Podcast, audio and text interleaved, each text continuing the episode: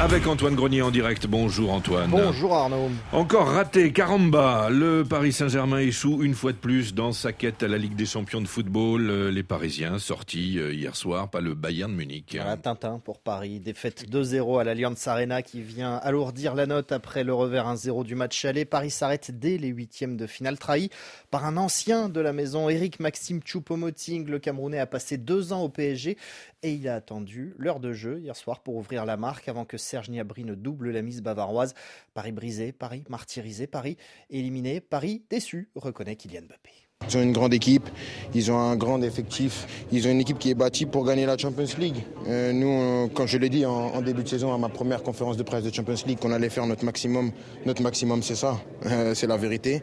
Et euh, voilà, on va se remettre en question et on va retourner à notre quotidien qui est le, championnat. Kylian Mbappé avec Cédric De Oliveira dans l'autre huitième de finale, qualification de l'AC Milan après son nul 0-0 contre Tottenham.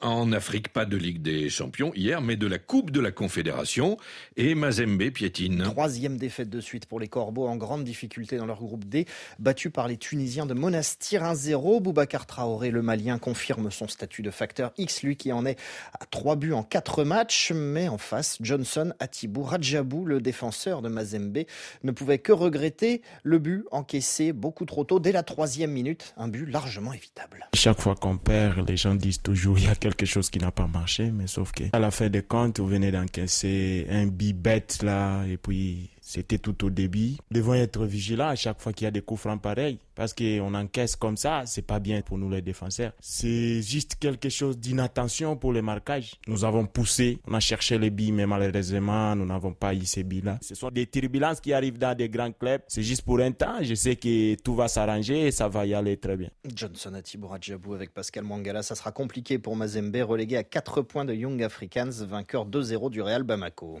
Et ça ne s'annonce pas simple non plus pour les Diables Noirs de Brazzaville. Qu'ils sont loin les débuts en fanfare et le succès 3-0 sur Rivers United. Deuxième défaite de suite pour les Congolais.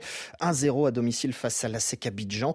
Très mauvaise opération puisque les Diables Noirs sont désormais à trois longueurs des Mimos et peut-être ce soir à 5 points de Rivers United qui affrontera ce jeudi le Daring Club Motema Pembe. Et côté RDC, le FC Saint-Éloi Loupopo revient de Libye avec un point. Celui arraché à Benghazi face à Al-Ardar, arraché ou plutôt concédé.